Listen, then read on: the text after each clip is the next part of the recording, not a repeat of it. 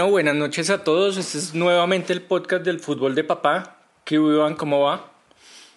Andrés, buenas noches. ¿Cómo va todo? Muy, muy feliz, con mucho entusiasmo de iniciar eh, este recorrido por la historia de las Copas Américas. Igual, igual por este lado. Pero bueno, vamos a contextualizar un poquito a la gente de lo que vamos a empezar a hacer a partir de hoy. Pues realmente como vimos en, el episodio anterior, pues Copas Américas vienen desde 1916 o antes según algunos. Pero pues creo que como que la época moderna de la Copa América empezó, no sé si usted esté de acuerdo, si no me dirá, en 1993 en la Copa América de Ecuador. ¿Por qué, ¿Por qué le digo yo eso? Pues son varias cosas. Primero fue la primera Copa América que tuvo como invitados que fue la Copa América de la que vinieron los primeros invitados de la CONCACAF, que en esa ocasión vinieron México y Estados Unidos, cuando lo de los invitados era algo digno, ¿no? No venía Qatar ni la sub-23 de Japón, sino que venían equipos de América a la Copa América. Eso por un lado. Por otro lado, eh, también fue como después de varios como intentos diferentes encuadrar un calendario, por ejemplo, la, del 89, la del 2000, la del 91. 89 y 91, a mí me parecieron terribles porque ni siquiera hubo una final, jugaban un cuadrangular final, que eso a mí me parece una forma de definir un campeonato bastante triste. Eh, y la del 87 fue un buen intento, pero eran grupos de tres, lo cual también le quita como mucha... Y había cosas raras, como que el campeón clasificado directo a semifinales. Entonces esta fue la primera copa con un fixture que yo diría... Mmm, chévere, como decimos acá. con un buen fixture realmente clasificaban los... Eran tres grupos de 12 con... Em, tres grupos de cuatro, perdón. De cuatro, eso, con mejores terceros calificados. Con mejores terceros a la mejor usanza del mundial, era medio mundial. Después eh, una fase de cuartos, semifinal y, final. Entonces creo que para mí es la primera Copa América moderna. De acuerdo, digamos que además desde el 87 lo que usted decía, abrimos a una sola sede, pero la Copa América del 93 reúne esos elementos que de alguna manera nos permiten identificar ese torneo a como lo tenemos actualmente, con, la, con el paréntesis o la excepción que hubo en la Copa Centenario del 2016. Y este es el modo de Ecuador, un pueblo que quiere organizar y mostrarse al mundo de qué manera se puede organizar así una Copa América con todos los detalles. Tenemos ya la presencia del arquitecto Sixto Durán Ballén bueno, hay otras cosas también ya como más en detalles que a mí me parece que los ecuatorianos hicieron una copa muy bonita, realmente es como de las copas más esmeradas que yo vi. Usted la sigue por Gama Visión, el canal oficial de la Copa América Ecuador 1993. Está el doctor Nicolás Leos saludando con Los tipos se la tomaron bastante en serio, o sea, hicieron unos estadios inmejorables cerca o pensando en la copa. Ya venía el, moderno de Guayaquil, el moderno, el moderno es el estadio viejo que tenía Guayaquil, el, del Barcelona, el monumental de Barcelona, eh, que hoy me sorprendió ver que le caben 50 mil personas, cuando para mí yo estaba en que le cabían 100 mil, los temas de la silletería y demás, eh, ese estadio lo construyeron muy cerca y era en ese momento un monstruo. El Capwell, que era el estadio de Melec, que también lo terminaban de remodelar para ese momento, que era un estadio muy bonito, eh, muy funcional y hoy en día después de una remodelación que le hicieron hace unos 4 o 5 años, pues ni hablar. Eh, además de eso, bueno, los demás estadios sí no tenían mucho que... Pero, pero los hicieron bien eh, dignos para esa época. No lo dejé por sí, fuera. pero el Olímpico para mí es como el Campín de Ecuador.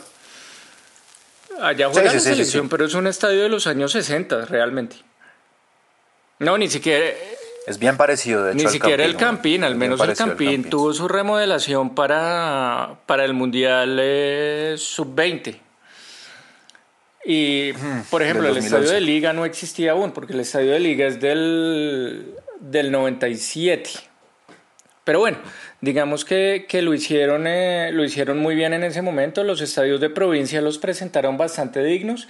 Y puede decirse que fue una copa como, como muy bonita y con muy buen ambiente. Sí, normalmente las, las copas que organizan los países de la extinta Merconorte suelen caracterizarse porque tienen afluencia de público, son muy bonitas, son bien organizadas, son memorables.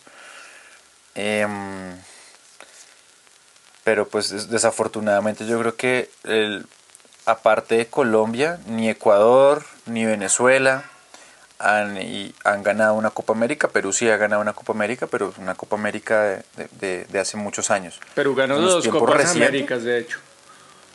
Sí, tiene más que nosotros, pero son muy viejas. En el 75 y en el 39 fue la otra, si no me equivoco. Por eso, o sea, eso ya no es ni siquiera de fútbol de papá. o sea, eso ya es muy viejo. Entonces, em, esta, fue la, de la esta fue la primera Copa América de esa etapa moderna que estamos hablando, que se realizó en un país de la región norte de Sudamérica.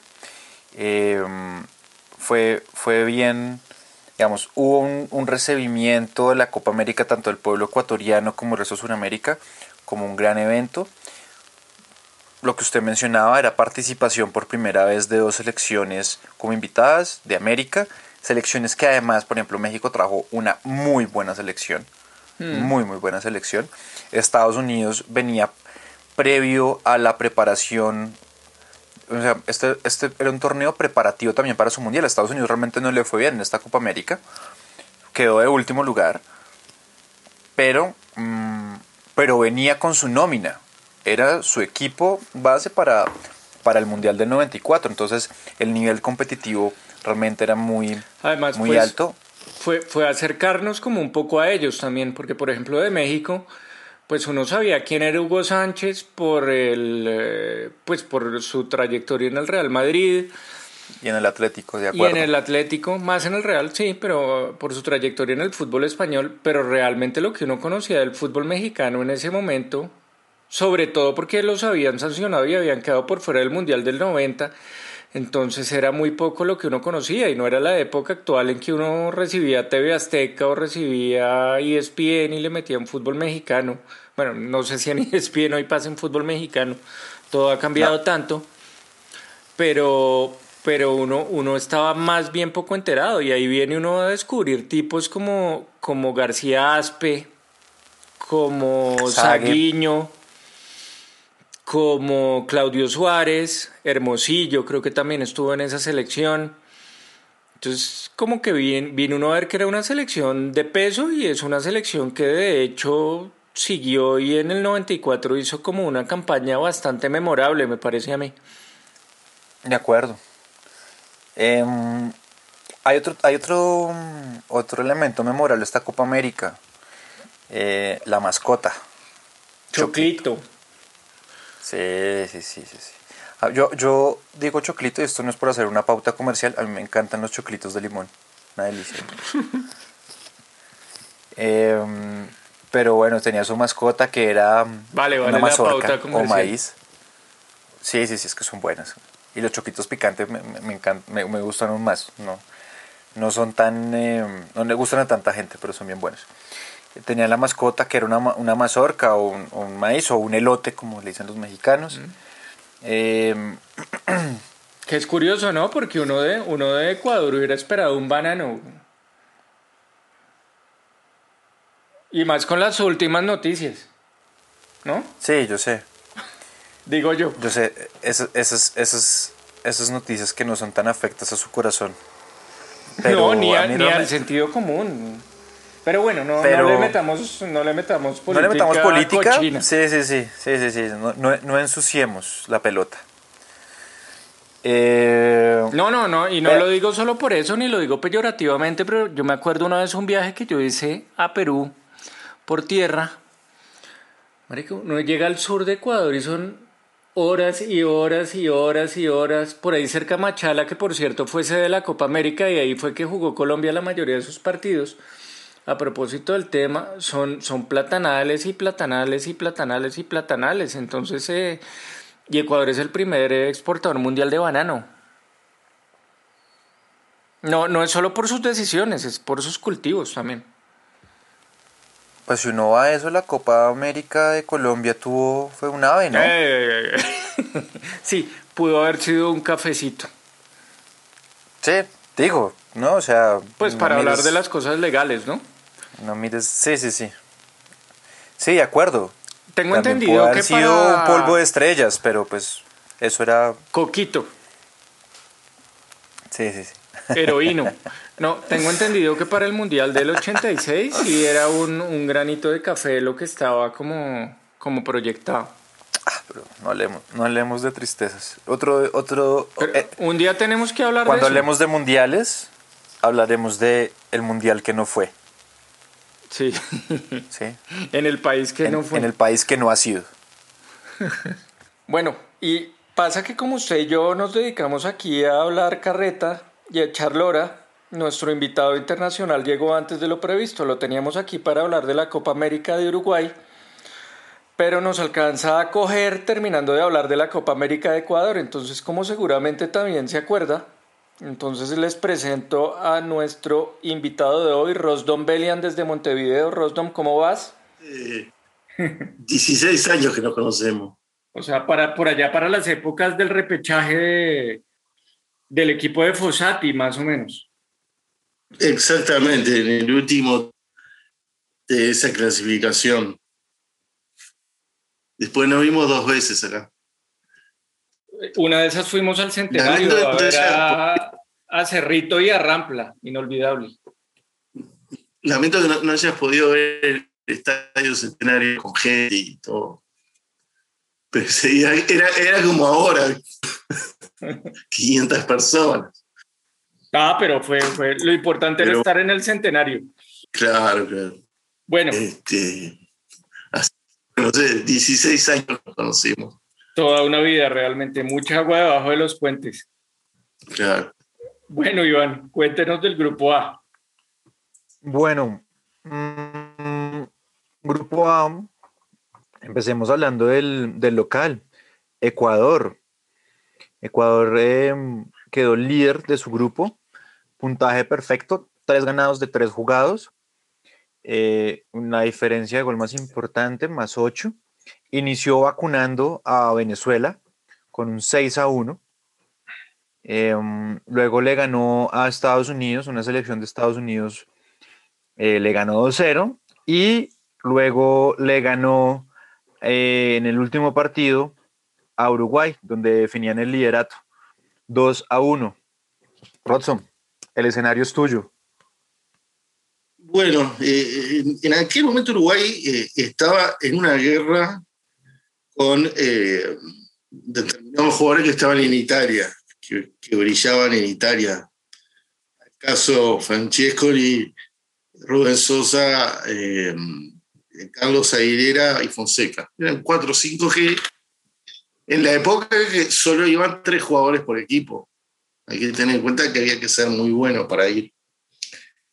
Pero hubo un problema ahí con, con el técnico, con Cubilla, y no, no venían los jugadores, ellos, y, y- y a esa Copa América Uruguay fue con un mix de jugadores del medio local y de jugadores que estaban en Argentina o en otros países de Sudamérica. Me acuerdo que llevaron a Saralegui, que estaba en el Torino, es como el único que yo recuerdo Sí, que curioso. estaba en Europa. Era, era un grupo de jugadores el problema. Eh, es, eso, Francescoli, Sosa, eh, Aguilera, Fonseca y Herrera, que eran los mejores. Claro, Eh, y, y si bien este, a- eh, había como una especie de. Se había llegado a un acuerdo de que iban a, iban a venir a jugar las eliminatorias, pero no la Copa América. Era una etapa de, transición de, de esa guerra, ¿cómo puedo decir? Había como un acuerdo que, que iban a jugar las eliminatorias, pero no esa Copa América. Y bueno, eh, jugó Uruguay con el equipo, vamos a decir, con, la con, con lo mejor que tenía sin ser los cinco mejores. No sé si me explico. sí, sí, sí. Era, Con lo siguiente mejor. con los siguientes mejores. Y debutó ganándole a Estados Unidos 1 a 0 con gol de Ostolaza. Eh, lo que estoy viendo acá el equipo era prácticamente una selección que jugaba en el fútbol argentino. Ciboli, Sanguinetti, Daniel Sánchez, Canapquis y Cecilio de los Santos. Cecilio jugaba en México. Marcelo Salaregui, Ostolaza, Morán, Peletti, Jorge da Silva, que jugó en el América de Cari, y Adrián Paz. Al Polilla, estaba ahí. Polillita. no, el grande. No, el Polillita de Boca, el del América, que jugó en Millonarios también. El grande, sí. Y en el Atlético de Madrid. Ese debutó ganándole 1 a 0 a Estados Unidos, que fue un resultado que se vio magro, ¿no? Este, después empató con Venezuela 2 a 2 y terminó clasificando perdiendo con Ecuador. Y después, bueno, ya sería más adelante en octavo de final, perdió por penales con Colombia. Estuvo dos años trabajando, pero que ya sabían que no iba a hacer él, que iba a jugar las eliminatorias, porque se, sabían que iba a venir al menos cinco jugadores nuevos. Y también había un cierto resquemor ahí, porque bueno, habían jugadores que habían estado dos años en el proceso con Cubilla y que sobre todo los delanteros que sabían que no iban a jugar después. Fue una Copa América de, de, un fracaso por Uruguay y una transición donde no, no, no, donde ya le digo, los jugadores que estaban no estaban motivados y faltaban los mejores. Es increíble, eso pasa mucho con las Copas Américas y no es un fenómeno únicamente de Uruguay, Argentina. Bueno, también hay que tener en cuenta que lo que hablábamos la vez pasada es que esa fue la década oscura de Uruguay, ¿no?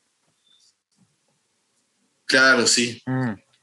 El, tema, ahora un poco las Copas Américas se jerarquizaron un poco, pero entre, entre el 89 y el 99 se jugó. 97 se desvalorizó hasta el 2001 por ahí. No, la del 2001 fue terrible. Yo no recuerdo a Uruguay, yo no recuerdo Uruguay jugando la Copa América con todos los titulares, salvo por ahí la del 95, obviamente. Eh, la de 2011, obviamente. Pero de ahí para atrás. Sí, no, claro, sí. después del 95 el 97 no fue el mejor equipo, el 99 fue un equipo juvenil, 2001 fue un equipo mm. medio local, por decir algo, y 2004 ahí fue una transición, ahí fue un equipo más o menos más representativo. 2007 era el primer año de todo este tiempo de Tavares y era una transición también, pero eh, en 2007 Uruguay fue lo mejor que tenía. Este, y luego, 2011 sí fue con todo lo que tenía Uruguay. 2015 fueron todo lo que había, salvo Suárez que estaba suspendido. Y bueno, así hasta. Luego, en 2011, Uruguay llegó lo mejor que podía de lo que no estaba suspendido, ¿no? Cierto, sí, en la reciente se han ido con todo, es verdad. A la Centenario, por ejemplo, fue con todo el equipo. me acuerdo, ese, ahí fue la escena de Suárez en el banco haciendo puchero, porque no lo, no lo ponían. Pero eso, esa vez se sabía que no iba a jugar. Fue puchero de él, pero no, este, estaba, estaba este, predispuesto que no iba a jugar la primera fase. Pero bueno, bueno. volvamos al punto. Recuerdo que en ese grupo también dejó al goleador de la Copa, ¿no? Dejó al goleador de la Copa que aprovechó esos partidos para ser goleador de esa Copa. Eh, estamos hablando de Venezuela y estamos hablando del jugador José Luis Dolgueta. El tipo como era en otras épocas, se fue, fue goleador de la Copa América y siguió jugando en el Táchira otros años más. A mí, lo, que lo que recuerdo de, esta Copa América es que Argentina tiró todos los cañones que tenía para ganarla y que los demás, más o menos. No, no, no, el que le puso toda la, Ecuador por ser local y Argentina, que le puso toda la... Mm, yo creo que Colombia le puso toda la... Lo que pasa es que no nos dio, pero, pero Colombia la puso toda. Además, con su mejor generación, creo yo. Pues que esa es otra discusión, ¿no? Claro, claro. Y tal vez México, ¿no? Que era el invitado. No, no me acuerdo si era lo mejor de México. Sí, era lo mejor de México. Era lo mejor que tenía México. México, sí. Bueno, salvo que alguien tenga una opinión distinta del mismo México, pero sí, México trajo a, sus grandes jugadores. Lo que pasa es que no, sé si a ustedes les pasa, pero México para uno era una cosa completamente desconocida. Como no había redes, no había televisión satelital mucha, entonces uno no veía tampoco canales mexicanos y, y, además habían estado suspendidos del 90. Entonces esa selección era una completa incógnita. Uno sabía quién era Hugo Sánchez y ya, para de contar. Ah, bueno, y Luis García, que ya estaba en el Atlético. Pero la suspensión vino de antes, ¿no? Fue por los Juegos Juveniles. Fue, por un, fue por un torneo juvenil en el 89 y por eso ellos no fueron al 90, por el escándalo de los cachirules. Exacto. Pero para el 93 entonces era un enigma, más aún que Estados Unidos, porque con Estados Unidos, pues seguramente para en Uruguay sí era un enigma, pero acá como jugábamos amistosos con ellos cada 15 días, entonces, y los ganamos todos. Le ganamos como 10 años de amistosos a Estados Unidos hasta el partido del 94, que fue el primero que perdimos. Bueno, Habían pues- algunos jugadores, creo, que al menos el, equipo que jugó con Uruguay, Friedel, Armstrong, Clavijo, Clavijo perdón. Alexis Lalas. Ese sí. Lalas, Mm. Eh, Estaba Kobe Jones, que también es conocido. Jones, otro conocido, Tab Ramos, que, es uruguayo. Pero después jugó, eh, por ejemplo, Koyman, que no lo recuerdo, Lapper. Paul Caliguri también. no, ellos, ellos llevaron la base del, mundial siguiente. Tony Meola era el arquero. Pero en el, partido, al menos con el partido por Uruguay, no fue todo, todo el equipo que jugó después, ¿saben? Lo que estoy viendo es que hay como cinco jugadores que no jugaron después. Me parece, ¿no? Como Friedel, el arquero, eh, Koyman, Lapper, eh, y Harbor. Esos nombres no, me suenan del Mundial. Si tuvieron, no jugaron. No, Friedel, Friedel de hecho después, eh, si no me equivoco, él tapó como en el 98 o en 2002. Ese fue un arquero importante. El resto sí, yo creo que desaparecieron. Es que yo creo que Bora llegó a probar a esa Copa América también, que era lo que hacían muchos, ¿no? Meola estaba en el banco en ese partido con Uruguay. Es, lo que hacen muchos todavía en las Después entró Jeff Agus, que no lo recuerdo, Dominic, Dominic Quinier, quedó en el banco, no lo recuerdo, Bruce Murray entró en el segundo tiempo, y yo, Max Moore, quedó en el banco. Mm. Ilustres desconocidos. A mí como que me suenan, pero no, no podría decir ninguno de ninguno de ellos. Nada. A mí me suena que pueden jugar en Estados Unidos o en Australia. Me parece exactamente lo mismo. Lo que tiene la, la, página de la Asociación Uruguaya es que tras a cualquier partido de la historia y puedes ver quién jugó y quién jugó en el otro, en el rival tiene una información muy este, buena en ese sentido. Está toda la historia, este, después entras a cualquier jugador que quieras de Uruguay y puedes ver todos los partidos que jugó con eso. Habrá que chequearla. A ver si se acuerdan quién, pues, quién pudo haber sido el juez. ¿De, cuál, de cuál partido? Estados Unidos. Uruguay, Estados Unidos. JJ mm, Torres, de pronto. Alguien que se hizo, alguien que se hizo famoso en la Copa América 95. Peruano. ¿Tejada? Tejada. Tejada. Acá está, pusieron una foto de sorteo, está Tabaré Ramos como capitán de Estados Unidos, Tejada y Santiago Stolaza por Uruguay. Tab Ramos era el capitán, eh, que es uruguayo. Tab Ramos que después en el Mundial casi lo mata a Leonardo de un codazo. Le descuadró la cara. Sigamos, el siguiente grupo tenía a Perú, Brasil, Paraguay y Chile. Eh, por ejemplo, estamos revisando, ese Brasil fue con jugadores, la mayoría del torneo local, y sobre todo tenían una base del Sao Paulo, ¿no? Claro que era, yo creo que era el Sao Paulo de Tele Santana que venía, creo que de ser dos veces campeón de América y bueno, estaba a punto de ser dos veces campeón del mundo. Me acuerdo que de ese equipo estaban ahí Cafú y Paliña, que era el 10. Eh, ¿Quién más estaba en ese equipo? Roberto Carlos no era el Sao Paulo, pero está en el Palmeiras en De- esa época, también fue ahí. No sé si usted nos refresca el resto del equipo. Estaba, estaba Müller, que también era del Sao Paulo. Em, así conocidos. Eh, eh, bueno, estaba que era del Porto Alegre. Tafarel. Estaba César Sampaio. Ah, bueno, Ta- Tafarel, que sal- ya no estaba, ya- estaba ya en, en Europa. César Sampaio también hizo carrera ahí. Es- esos experimentos sí salieron buenos. Estaba Ciño, de Palmeiras en su momento. Claro. Por, por- por ejemplo, a esa selección llevaron un Edmundo de apenas 22 años. Edmundo Alves, el animal. Sí, Exacto. Lo que estaba viendo acá por ejemplo, en el partido Brasil 0, Perú 0. Eh,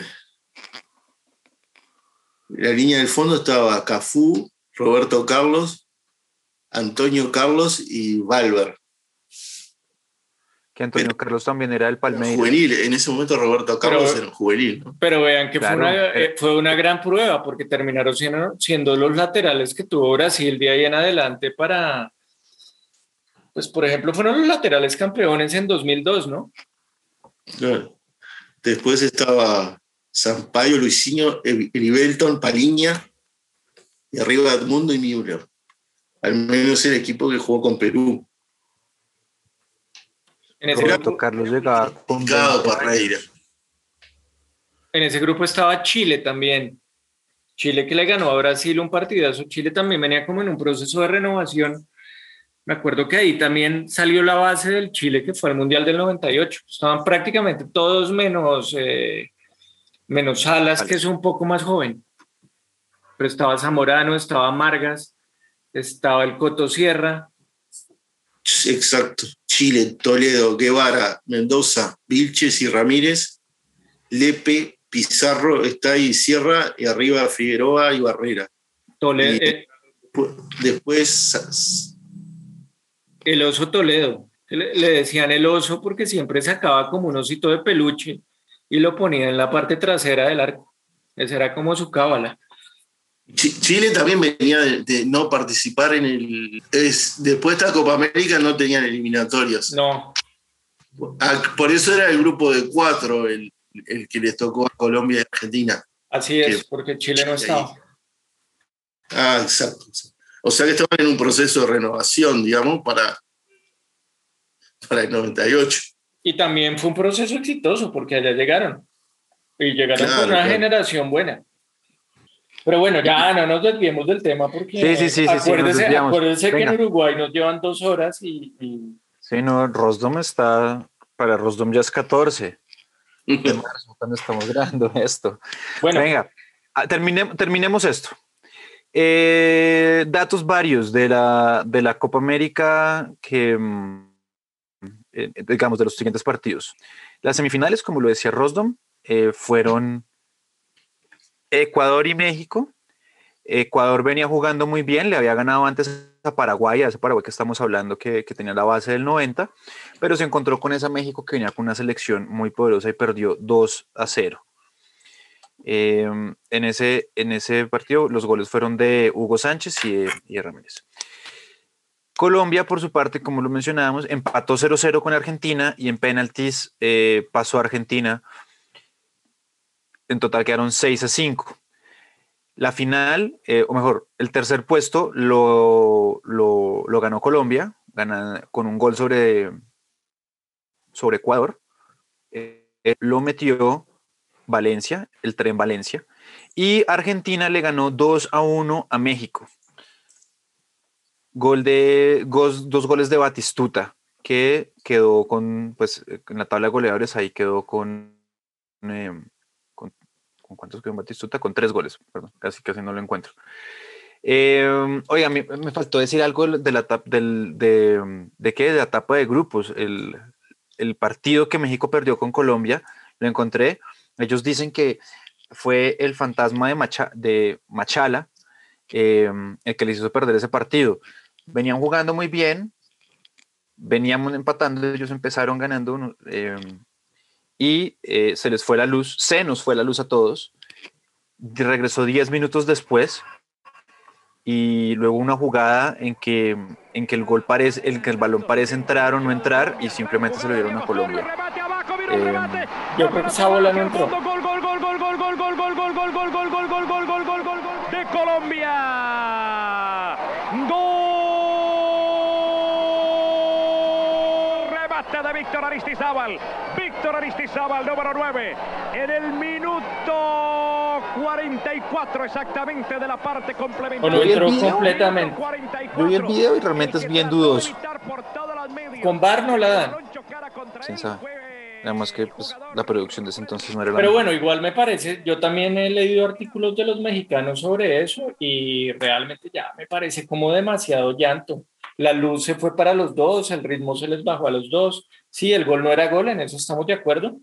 Pero es que de ahí parte como toda esa historia de que siempre se les persiguió, de que nunca se les dejó ser campeones. Pues siempre se les atravesó un equipo mejor. O esa Argentina no era mejor que ese México. Sí. O Colombia en el 2001 no era más que México. Realmente México nunca ha tenido para ganar una Copa América.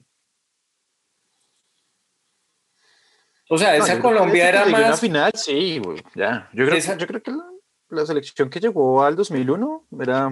No, esa Colombia era, era, más que ese México en ese mes, porque realmente esa es nuestra peor generación, ¿no? Uh -huh.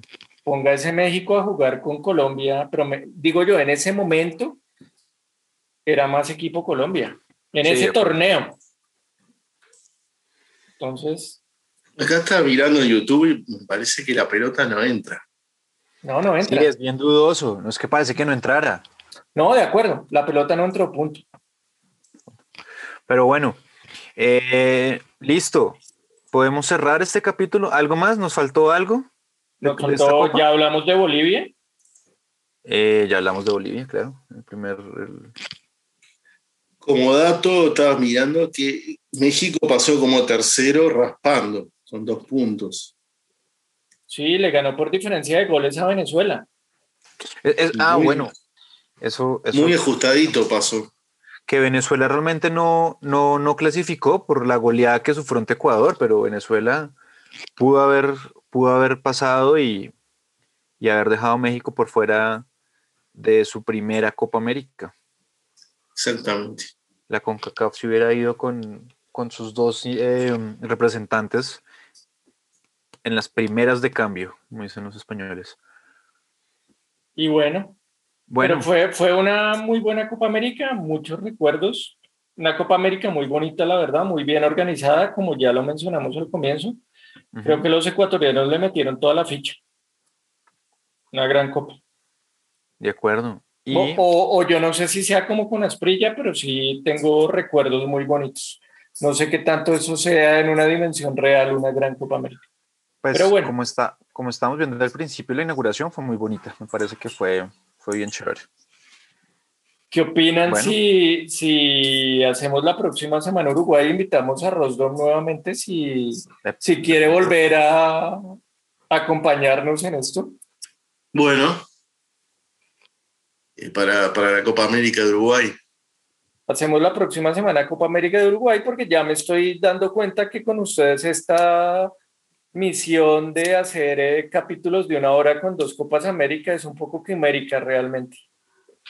Bueno, o sea que la, la, la, para la próxima tenemos el comienzo de la era pasarela, ¿no? Claro. Que fue la Copa América. Es que el partido con Estados Unidos que le, le costó caro también. Y uh, gran partido. Usó un equipo juvenil, suplente, digamos, pensando que tenía la, la, el primer puesto seguro y bueno. Creo que eso es lo que, puede, lo que puede hablar a su favor, ¿no? Que al menos metió los suplentes y no se lo hicieron con el equipo titular. Al menos eso le sirvió un poco de excusa. Sí, pero lo, lo mataron a Pasarela. porque a raíz de ese partido eh, tuvo que ir a jugar a, Rivera contra Brasil, prácticamente. Y a encontrarse, con, a encontrarse con Tulio Maravilla. Con yo, creo que tenemos un buen abrebocas para el siguiente capítulo. Ya hemos aquí hecho unos, unos subcapítulos eh, de personalidades de la siguiente Copa América. Entonces, eh, primero quisiera agradecerle a Rosdom. Bueno, pero venga, antes de que se vaya Rosdom, Armenia volando, ¿no? Exactamente, tres partidos ganados. ¿Llegan o no llegan? Vamos, vamos a ver, es, difícil. Eh, el último partido con Rumania eh, se ganó prácticamente los descuentos. En los últimos minutos se empató y después se hizo el, el, triunfo. Creo que después, lamentablemente, Alemania perdió con Macedonia y eso también complica porque son tres puntos para. Va a ser por el segundo puesto con Macedonia y con Rumania. Bueno, pues habrá que ponerle fe a que, a que, a que, Armenia llega. Rumania no es gran cosa. Y Macedonia, bueno, habrá que ver. Se, le, se le ganó 3 a 2 a Rumania, que era un partido clave. Clave para decir, bueno, estamos para, eh, para, para la pelea. ¿En Yerevan o en, o en Rumania? En Yerevan y este, empezó ganando a Armenia, Rumania lo dio vuelta en, pocos minutos, lo empató y lo ganó. Y estaba medio estadio público, digamos. ¿Eh? ¿Por tema COVID? Claro, pero medio estadio estaba habilitado y había una efervescencia total. E, ese partido, yo creo que con un estadio vacío a Armenia no lo remontaban. Eh, sin ese empuje que le dio la gente, al final no, de acuerdo. Fue impresionante. Ese es, otro tema, el factor de la localidad con todo este tema de jugar sin público y demás se ha relativizado bastante. Pues salvo que uno, no sé. Claro. En La Paz seguro la localidad sigue pasando, pero, pero ya en otros lados, como en Barranquilla. Por eso a los uruguayos hay que meterlos en Barranquilla a las 3 de la tarde para ganarles. Claro. El tema, es que tuvimos suerte que las dos últimas la anterior vez este, llovía y esta última vez estuvo nublado. Estábamos con, con eh, antes de los dos partidos este, mirando el clima de, no, hubiera podido Barranquilla. Estar, hubiera podido estar el sol de Barranquilla en pleno ese día gana Uruguay. Ahí hubo cosas raras Queiroz se tenía que ir. La última, decís. Sí, la última. Sí, sí, sí, el último partido. Eh, Queiroz se tenía que ir, ese partido lo gana Uruguay como sea. yo los vi parados, la verdad. 40 grados. Sí, aunque hubiera sido 40 grados y aunque Uruguay hubiera traído la sub-20. Yo recuerdo un partido con la selección uruguaya más pesada que tenía, que es creo que la del Mundial del 2010, para Colombia, una Colombia con una selección muy mediocre y creo que fue cuando les metimos la mano. No, eso fue para el Porque 2006. el calor los tenía muertos. Eso fue el 5-0 en Barranquilla para el 2006. No, hubo un, hubo un 4-1 también, si no estoy mal. No, el 4-0 fue con la de 2014, que Falcao ese día la rompió. Claro. Ahí Uruguay venía con un invicto de 16 partidos. Desde la Copa América hasta que ahí perdió el invicto Uruguay. 4 a 0 a Colombia no sabían dónde estaban parados. el minuto hizo el Falcao. Sí, además ahí, ahí, hay que decir en favor de Uruguay que creo que no jugó Suárez, ¿no? Nosotros Ese día no jugó Suárez. Nosotros fuimos muy de buenas en una época y siempre esquivábamos a Suárez. Ahí en el Mundial. Claro, sí, sí. Este... Yo para 2010 no me acuerdo qué pasó realmente. Ganó en Bogotá. Ah, fue en Bogotá y ganó Uruguay, sí, señor. Porque fue en Bogotá, sí. Con un córner y un gol de Guren, pero era en Bogotá. De lo que cuentan los jugadores, el peor lugar que pasaron es Barranquilla, incluso es más que la altura. Andrés, usted, usted, fue el que, usted fue el que dijo que no cerráramos todavía. No, pues ahora? acá podemos seguir hasta mañana. Porque, porque para, para Rosdom ya es la una de la mañana. No, los invito para dentro de ocho días entonces. Misma hora, mismo canal y hablamos de la Copa América de Uruguay y otras cositas más. Como hoy estuvo bastante entretenida la charla, eh, Rosdom, muchas gracias. Bueno, hasta la semana que viene. Nos vemos la próxima semana. Dale. Chao a todos. Listo. Rosdom, chao. Un abrazo. Feliz noche.